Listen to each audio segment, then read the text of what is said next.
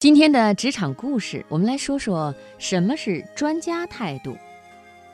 无论做什么工作，都必须努力拼命。关于这一点，我一直反复提及。在此，我先说一件让我深感敬佩的事情。美国有一家经济周刊叫《商业周刊》，早在七八年前，有一次他们提出想给我拍一张照片登在杂志上，我同意了。我选了一个自己刚好在东京的时间，让对方下午一点钟到我公司的展览室。当时公司位于东京车站的八重洲出口附近。当天下午一点，我如约来到展览室的时候，那位外国摄影师已经在那里等候了，身边还带了一个日本助理。一问我才知道，他一个半小时前就已经到了，在那儿研究各种拍摄位置。细心地布置背景和道具。等我到达的时候，一切已经准备就绪。我有点惊讶，预定的拍摄时间是一小时，需要刊登的照片只有一张，所以我以为拍个两三张就算完事儿了。事实证明，我想的太简单了。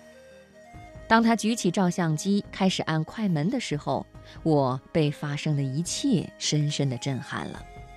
短短的一个小时里，他拍了一百二三十张照片，黑白和彩色的都有。一小时拍这么多，仔细算下来，每张用时还不到三十秒。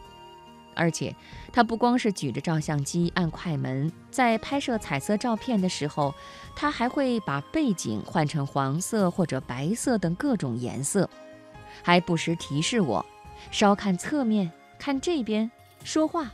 笑一笑，等等。与此同时，他以闪电般的速度咔嚓咔嚓地按下快门，动作快得根本看不清楚他手指的动作。他这么卖力，难道不累吗？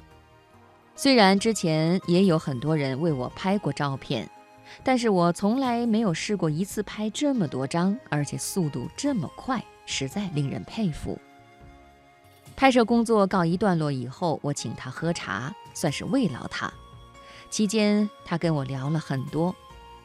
原来他并不是商业周刊的摄影记者，而是通讯社的摄影专家。通常，他接到《时代周刊》《生活》等一流杂志社的委托以后，就按照对方的要求走遍世界各地，拍摄好照片发送回去。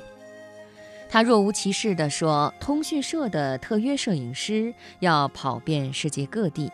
几天前，他还在战场上冒着枪林弹雨进行拍摄。当时有一颗炮弹在附近爆炸，就在那一瞬间，他抱着照相机连滚带爬地躲进战壕里，完成这九死一生的工作以后，他才来到日本。我想，这就是所谓的专家了。”专家可真是了不起，而不这么拼命就无法成为真正的专家。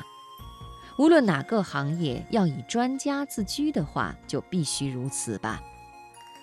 你大概已经意识到了，这位摄影师为了准确无误、最大限度地利用这预定的一个小时，竟然提前一个半小时做好准备，然后专注而迅速地投入工作。